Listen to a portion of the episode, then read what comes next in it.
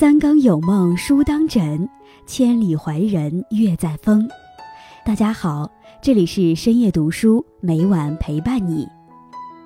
生活永远不会因你的抱怨而变化，人生也不会因你的惆怅而改变。南宋词人辛弃疾有一句词：“叹人生不如意事十常八九。”生活总不完美，有心酸的泪，有失足的悔，有幽深的怨，有抱憾的恨。学会淡视那些不完美，放大那些可能的完美，人生才会有新的希望。就像一句话说的：“大智者必谦和，大善者必宽容。”今天易安将和大家分享的是，内心强大的人都有这四个长处。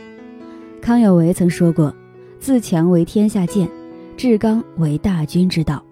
人生是一场修行，我们会遭遇谷底，也会站到峰顶；会有人生的丰年，也会有人生的荒年。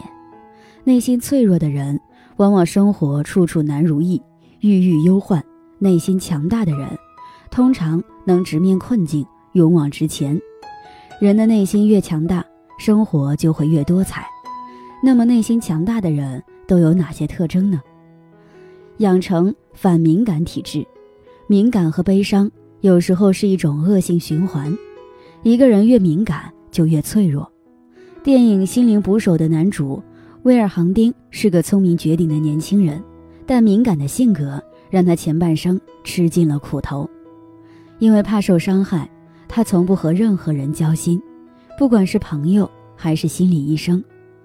威尔有一个非常相爱的女友是凯兰，但他从不和史凯兰说起自己的过去，即便史凯兰好奇追问，威尔也会想方设法躲避，坚决不提。因为威尔认为，如果让史凯兰知道他的不完美，他就不会再爱他。其实他过去的很多事，史凯兰已经知道，他也完全不在意。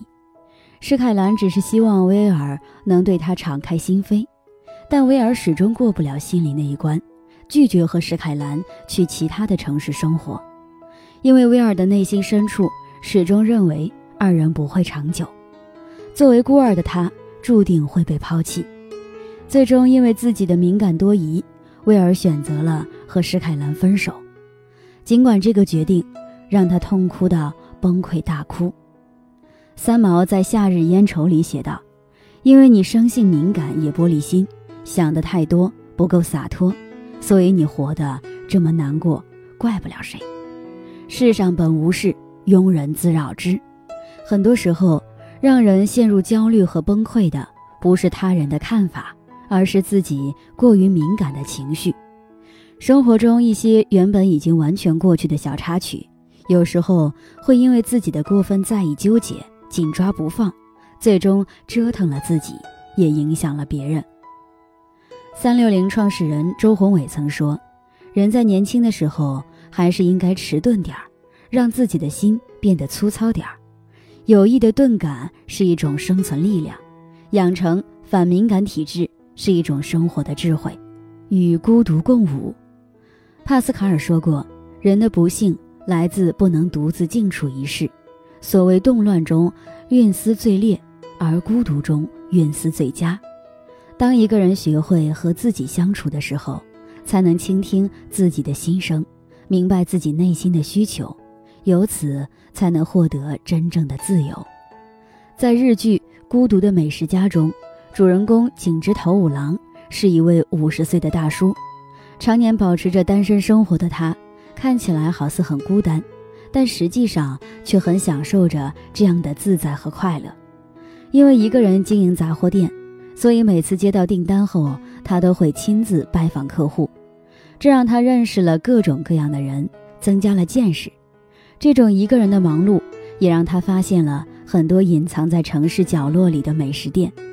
因为独自吃饭，所以无论吃什么，他都可以不用考虑别人的看法，即便过程很短暂，他也感受到了随心所欲的自由。看他心无旁骛地享受着美食。填饱肚子后，烦恼一扫而光的样子，作为观众的我也得到了治愈。庄子说：“独来独往，是为独有；独有之人，是为至贵。”世间的熙熙攘攘容易让人迷失，而喜欢独处的人，往往更能在心中修篱种菊。也许这世间鲜少有人天生就喜欢形单影只，但不可否认，孤独其实是一种随心支配时间的自由。试着做一个内心强大的人吧，学着与孤独促膝长谈，享受一个人的清欢，保持自己的频率。老舍先生说过：“生命是一种律动，需有光有影，有左有右，有晴有雨。”滋味就含在这变而不猛的曲折里。每个人生来就不同，掌控好自己的生活节奏，人生才得从容。时尚博主大红红分享过一个经历，他在一个视频号里分享了用丝巾当腰带提高腰线的方法。有个粉丝就给他留言说，看完就学着用丝巾绑成了腰带，结果家人看到就说我这是什么怪做法。吓得我赶紧取了下来。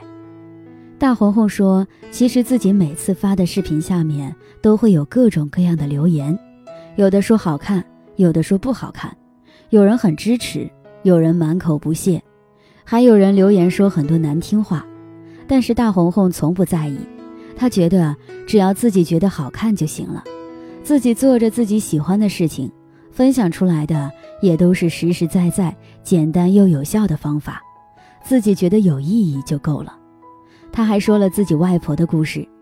小时候家里是在一个小地方，小到村里大家都认识，只要一个人染了红头发，全村人都知道，然后别人就会指指点点。可是他的外婆却还是坚持染了二十年红头发，只因为外婆觉得好看。不得不说，能坚持做自己的人，往往活得更洒脱。三毛曾说。学着主宰自己的生活，即使孑然一身，也不算太坏的结局。不自怜，不自卑，不怨叹，一日一日来，一步一步走。那份柳暗花明的喜乐和必然的抵达，在于我们自己的羞耻。不管是穿衣打扮，还是做自己喜欢的事情，都要有自己的坚持。不用过度在意旁人的眼光，也无需跟着别人的节奏走。